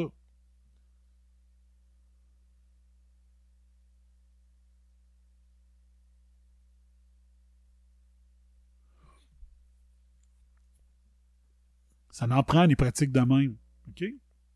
Donc, c'était euh, John Hopkins Center for Health Security avec la World Economic Forum et la Bill and Melinda Gates Foundation. Donc, je sais présentement, il y a beaucoup de monde que ça les gratouille, tout ce qui touche euh, Bill Gates, là. Je suis pas rendu là. Euh, il y a peut-être de la cochonnerie, ça se peut, mais je suis pas rendu là. Je suis juste content de voir. C'est juste que le timing paraît bizarre parce que ça s'est passé le 18 octobre 2019 à New York. Donc, très très peu avant. Puis, quand je disais qu'il faut faire des exercices de rappel dans l'alimentaire, il faut qu'on simule quelque chose. Fait que quand on fait l'exercice de rappel, on invente une fausse raison, mais il faut qu'elle soit documentée. Donc, on documente, puis on dit OK, notre euh, voici, on fait un faux cas de rappel pour se pratiquer. On va dire, comme je disais tantôt, euh, il y a du métal qui est tombé dans les aliments, puis notre détecteur de métal ne marchait pas, donc on rappelle des aliments. Donc ça, c'est le scénario fictif qu'on invente pour euh, faire notre exercice. Eux autres, ils ont dit, on va faire un exercice où est-ce que c'est un coronavirus qui va affecter 50, 65 millions de personnes, genre. OK? C'était ça leur chose. Puis eux autres, ils ont décidé que le cas du coronavirus, c'était un virus qui s'est transmis d'une chauve-souris à un porc, à un cochon, puis que le cochon a fait la transmission aux humains et la, pandémie est partie, je pense, au Brésil. OK? Et ils ont fait une simulation. Les effets sur l'économie, les effets sur la santé et tout ça. Puis il y a des recommandations là-dessus. Comme nous autres. À chaque fois qu'on fait un exercice de rappel, on a un comité de rappel qui doit se réunir à la fin de l'exercice de rappel dans les aliments et dire qu'est-ce qui a bien été, qu'est-ce qui n'a pas bien été, qu'est-ce qu'on doit dire, OK, c'est bon, ça, on, garde cette pratique-là. Puis euh, cette pratique-là, ça n'a pas fonctionné. Cette partie-là de notre système de rappel qu'on pensait être parfait, on s'est rendu compte que ça ne marche pas bien. Qu'est-ce qu'on fait comme modification? Qui fait la modification? Pour quelle date et quand est-ce qu'on reteste notre système de rappel avec les nouveautés qu'on y a ajoutées. Et ce qui est bien dans les dernières années, euh, pour la norme BRC, qui est dans l'alimentaire, c'est que maintenant, le BRC dit non, non. Juste mettre du négatif dans ton rapport, c'est pas bon parce que vous êtes pas juste pas correct dans votre euh, gestion. Vous avez des choses correctes. Donc, dans un système BRC, tu ne peux pas écrire juste, OK, il y a une phrase qui dit conforme, non conforme, tu marques conforme, puis tu fais rien d'autre. Tu écris conforme et tu écris pourquoi c'était conforme.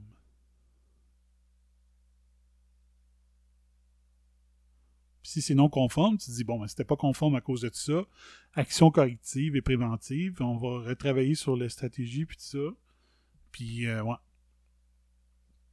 Donc, ils ont, fait un, ils ont fait un rapport de fin. OK? Donc, ils ont fait l'exercice. Moi, je trouve qu'un exercice d'une journée pour une pandémie, c'est pas assez, quant à moi. Mais bon. Qu'est-ce qu'ils ont dit, euh, juste, juste rapidement? On va juste regarder les grands titres, là.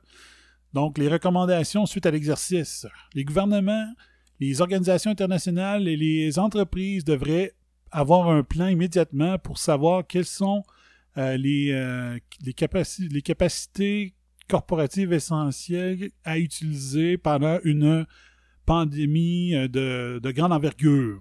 Je, traduis live comme ça. L'industrie, les gouvernements nationaux et les organisations internationales devraient travailler ensemble euh, pour euh, augmenter les stockpiles of medical countermeasures. Donc, devrait augmenter les stocks d'équipements de, protection pour être euh, sûr qu'il y ait une distribution rapide et équitable pendant la pandémie. Donc, avoir des stockpiles de d'équipements de protection. Les pays, les organisations internationales et les compagnie globale de transport devraient travailler ensemble euh, to maintain travel and trade during. Oh, OK. Devraient continuer, euh, comment on dit ça, maintenir le transport international pendant la pandémie.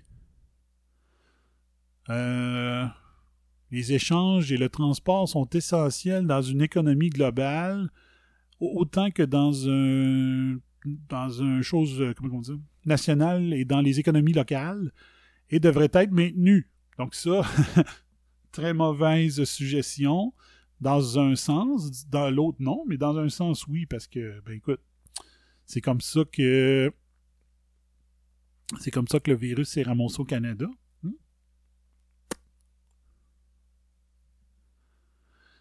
4. Le gouvernement devrait, devrait fournir plus de ressources et de support au développement, euh, au développement de vaccins, de thérapies et de diagnostics qui vont être nécessaires pendant une pandémie sévère. Les business devraient reconnaître le burden, le poids d'une pandémie et euh, se battre pour être euh, les mieux préparés possibles. Donc les business internationales. Les organisations internationales devraient prioriser de réduire au maximum les impacts sur l'économie des épidémies. 7. Euh, le gouvernement et le secteur privé devraient donner une plus grande priorité au développement des méthodes de combat et... Ok, ouais. C'est ça, j'avais hâte de vous parler de celui-là. Écoutez bien ça. Et c'est en train d'arriver, mesdames, messieurs. Les gouvernements et le secteur privé devraient mettre une plus grande priorité à développer des méthodes pour combattre la désinformation avant qu'une prochaine pandémie ait lieu. Qui est responsable de ça? Au Canada? Stephen Guilbeault, le ministre du Petit Moine.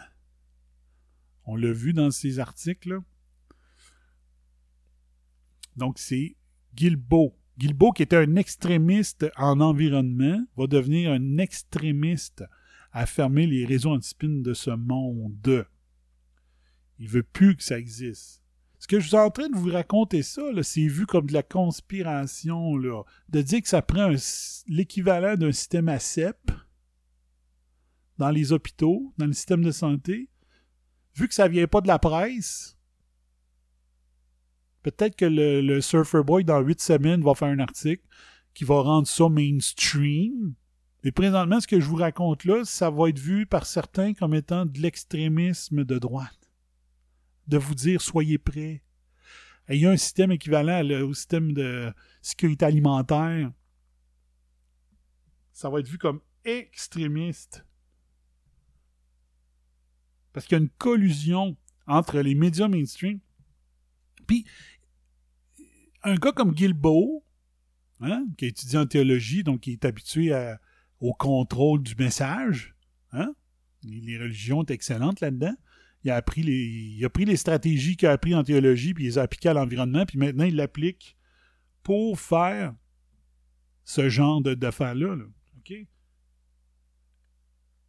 Mais ça, c'est comme dire, regardez les médias, ce que Guilbeault fait, puis que les médias, euh, ils disent, hein, le secteur privé et les gouvernements doivent se mettre ensemble pour combattre la désinformation. Pas juste le gouvernement. Mais quand ils disent le privé, c'est qui? Ben, c'est les médias qui, existent déjà et qui sont considérés mainstream. Et comme je dis souvent, depuis 2006 avec le réseau Antispin, c'est que si tu continues comme gouvernement à toujours subventionner les mêmes entreprises, si tu continues à subventionner Bombardier, ben, t'empêches le futur Joseph Armand Bombardier d'inventer quelque chose. Puis que ça devienne le futur Bombardier. Pas, je parle pas d'avion, je parle pas de véhicules récréatifs, peu importe. Joseph Armand Bombardier a inventé le skidoo. Le skidoo a fait nien, ça a fait nien, ça a fait avion, ça a fait euh, train, ça a fait, tu tout le reste. Quatre roues, euh, side by side.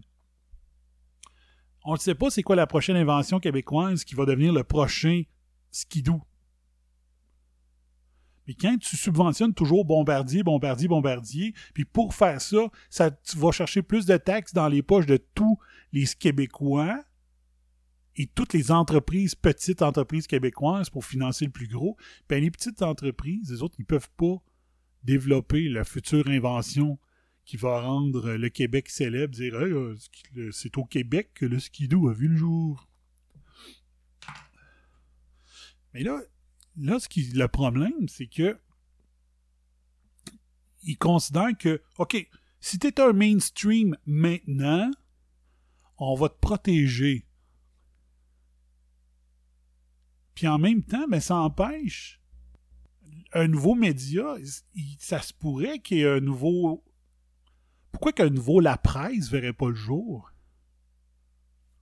Pourquoi que la presse, faut qu'elle demeure éternellement ouverte?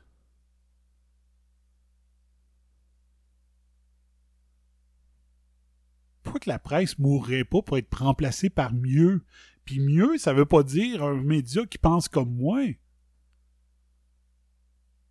Parce qu'il faut pas que je vois ça comme ça. Faut pas que je vois un bon média, c'est un média qui pense comme moi. Non. Un bon média, c'est un média qui offre tous les côtés de la médaille. Un média qui est plus prévisible. Parce que c'est pas son idéo- idéologie qui est la priorité, c'est la vérité. La vérité a plusieurs angles. Mais comment qu'un nouveau la presse peut voir le jour avec ce que Stephen Guilbeault est en train de préparer? Ou est-ce que c'est un syndicat de journalistes canadiens qui va décider qui, a le droit d'être considéré mainstream? Et c'est ceux qui vont être considérés mainstream qui ont le droit aux subventions.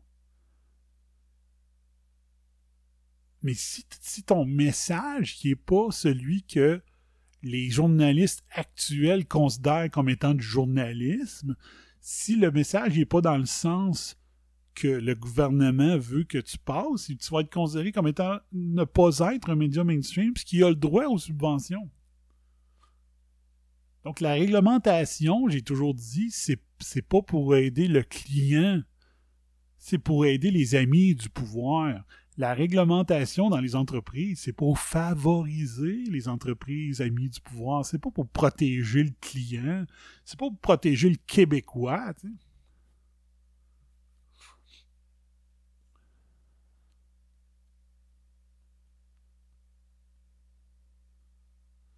Guy- Steven ce qu'il est en train de préparer, c'est à watcher. Il faut qu'on voit vraiment ce qu'il veut faire. Mais là, ça faisait partie des sept étapes, des sept recommandations suite à l'exercice de Event 201.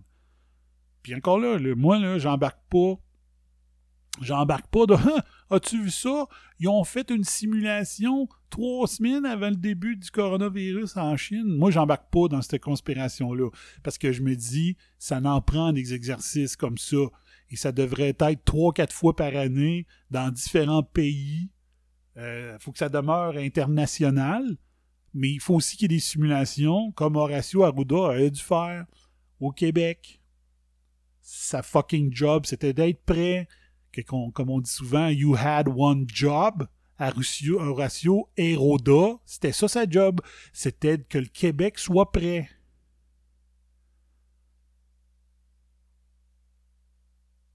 Où ce que je travaille, au mois de juin, l'exercice de traçabilité doit avoir lieu. Donc, on va préparer l'exercice, on va faire un faux rappel d'aliments, puis on va regarder si notre système fonctionne. Arruda a piloté combien d'exercices comme ça en huit ans depuis qu'il est en poste?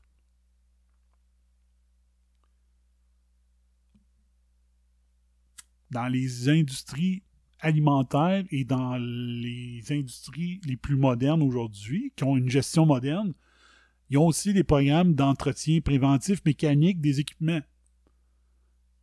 Et ceux qui sont les plus avancés, ils ont un système d'entretien prédictif des aliments. Des équipements. Excusez. Des équipements.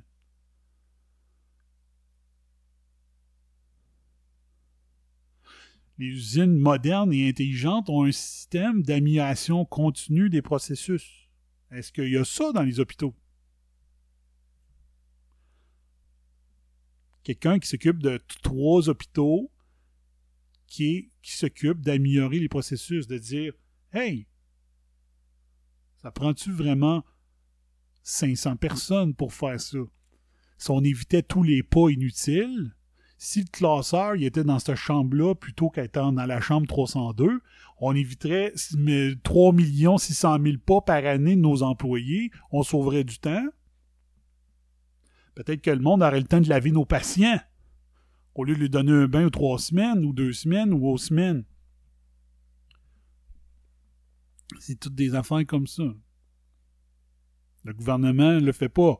On a entendu le monde. C'est le modèle Toyota qui a tué notre système de santé. C'est faux. C'est faux. Je connais quelqu'un qui a fait un grand, un grand atelier d'amélioration continue selon la méthode Toyota et elle a dit merci. Il était temps.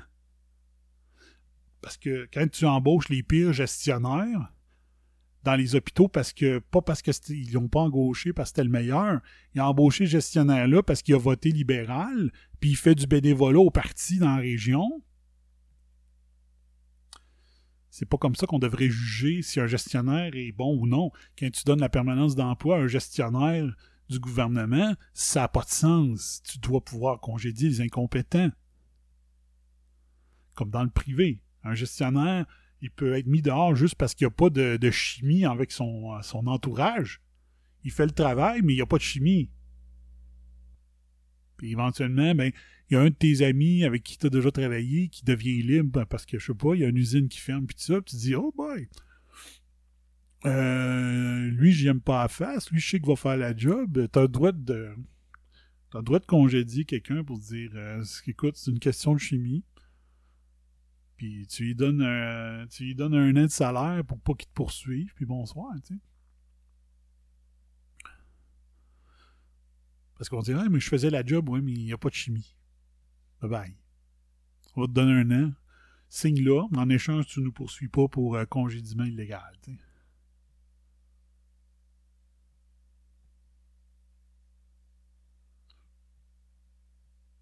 Mais c'est ça qui devrait arriver avec. On donne de la permanence à du monde de même. là, on nous dit dans les journaux, mais son contrat, il va être renouvelé. Il est, prêt à être renouvelé là, en, 2000, euh, en, juillet 2020. Comment ça? Vous êtes sûr de ça?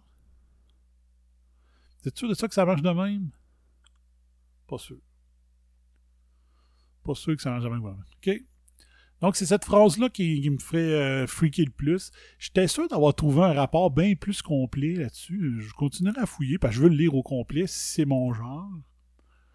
Donc, euh, les gouvernements vont. Euh, je vais le lire en anglais. OK? Government will need to partner with traditional and social media companies to research and develop nimble approaches to countering misinformation. Donc, on demande aux réseaux, aux médias sociaux, les compagnies, euh, des médias traditionnels et des réseaux sociaux de trouver des moyens de trouver une façon pour contrer la désinformation. Donc, ce que je fais présentement serait considéré comme la désinformation. Je pose des questions. Je vous dis pourquoi vous n'avez pas implanté un système aussi euh, rigoureux que dans l'alimentaire. Peut-être que vous allez sauver des vies, des malades. Ça va être vu comme... Euh, non, This will require developing the ability to flood media with fast, accurate and consistent information. Wow! Quelle phrase! Donc, il faudra trouver un, moyen de développer rapidement une façon de d'envahir les médias normaux avec des, informations rapides, précises, euh, véridiques et consistantes. Euh, comment dirait ça? Consistant, ça veut dire euh, complète. On pourrait dire ça comme ça. Euh, c'est ça. Donc, ah ouais, on veut envoyer des nouvelles, euh, un flot de nouvelles constant. Public health authorities should work with private employers and trusted community leaders such as faith leaders to promulgate factual information to employees and citizens. Donc, les autorités de la santé publique devraient travailler avec les employeurs privés et euh, des euh, leaders de confiance dans les communautés, exemple des prêtres, des faith leaders, euh, pour promouvoir des informations factuelles aux employés aux citoyens. Trusted, influential private sectors employers should create the capacity to readily and reliably, reli- reliably augment public messaging, manage rumors and misinformation, and amplify credible information to support emergency public communication. Je serais d'accord avec ça, mais euh, faites votre job euh, rendu au point de presse. Dites-leur, hey, il n'y a, plus de cas au Nouveau-Brunswick. Comment ça, donc? Qu'est-ce qu'ils ont fait de différent au Nouveau-Brunswick? Vous vous dites euh, meilleur que tout le monde. Pourquoi vous ne la posez pas la question? Posez-leur la question. Il n'y a plus aucun cas actif au Nouveau-Brunswick et il y a eu zéro mort. C'est bizarre, hein? Je pense que quand, quand j'étais au Nouveau-Brunswick en 2018, la canicule a été plus forte euh, au Nouveau-Brunswick.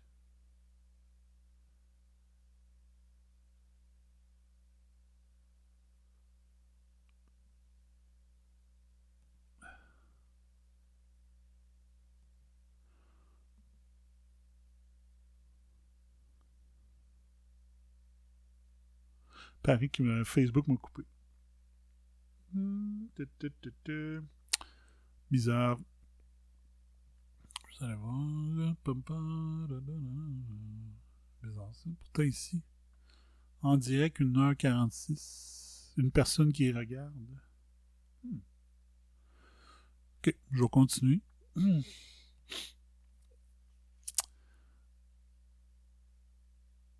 Uh, National Public Health Agency should work in close collaboration with WHO to create the capability to rapidly develop and release consistent health messages. Donc, euh, les, les agences de santé publique doivent travailler en très proche collaboration avec le World Health Organization to create the capability to rapidly develop and release. Donc, donc, ils veulent absolument que le W, euh, l'OMS travaille avec nos médias et les, euh, les agences publiques d'information. Euh, for their part, media companies should commit to ensuring that authoritative messages are prioritized and that false messages are suppressed, including though the use of technology.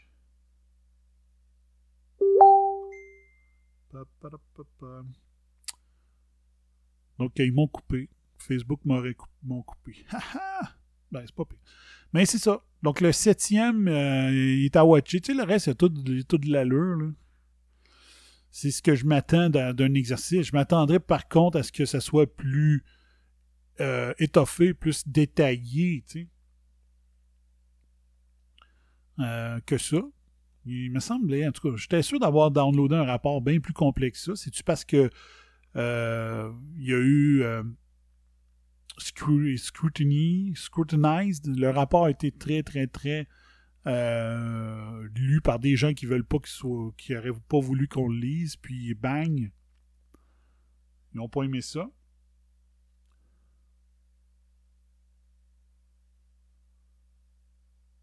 Mais bon, c'est on pourra le lire plus en détail une autre fois, cette affaire-là, pour voir qu'est-ce qui s'est passé exactement. OK.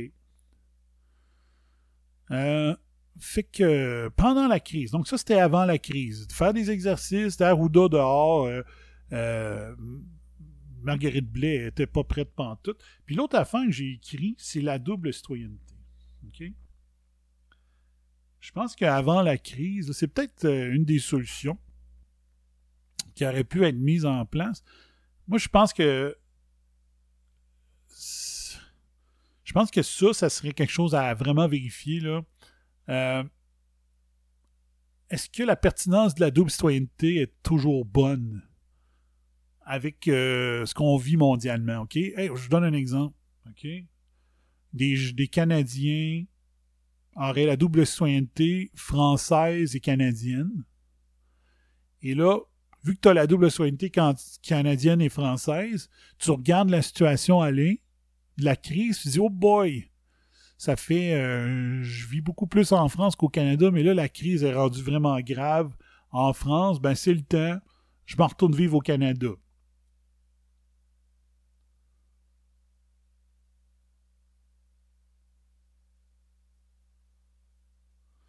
Donc, euh, est-ce que ça serait le temps d'enlever le droit à la double citoyenneté? Parce que là, la, personne en France qui dit hey, moi là, ça va trop mal en France, je retourne au Canada, puis elle amène le COVID avec elle, ben là, tu viens de contaminer le Canada, tu sais. Fait que peut-être que.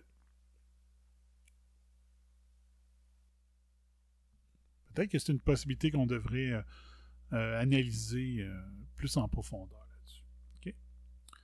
Donc, ce que je vais faire, je sais pas euh, qu'est-ce qui se passe euh, pour le Facebook. Euh, ça fait 2 heures, ben, 1h50 que je suis live. Ça se pourrait que j'arrête le show là puis d'en faire sur plusieurs parties de ce côté-là. Mais là, j'ai vraiment envie d'aller à la toilette. Fait qu'on va jouer une toune. Puis c'est ça. On verra ce que ça va donner. Fait que je vous joue euh, Raise Your Hands. Moi, j'aurais envie de remplacer ça par Wash Your Hands. C'est une vieille tune Raise Your Hands de Bon Jovi, un classique. On écoute ça, mesdames, messieurs. Vous écoutez le narratif numéro 3. Censuré, mesdames, messieurs.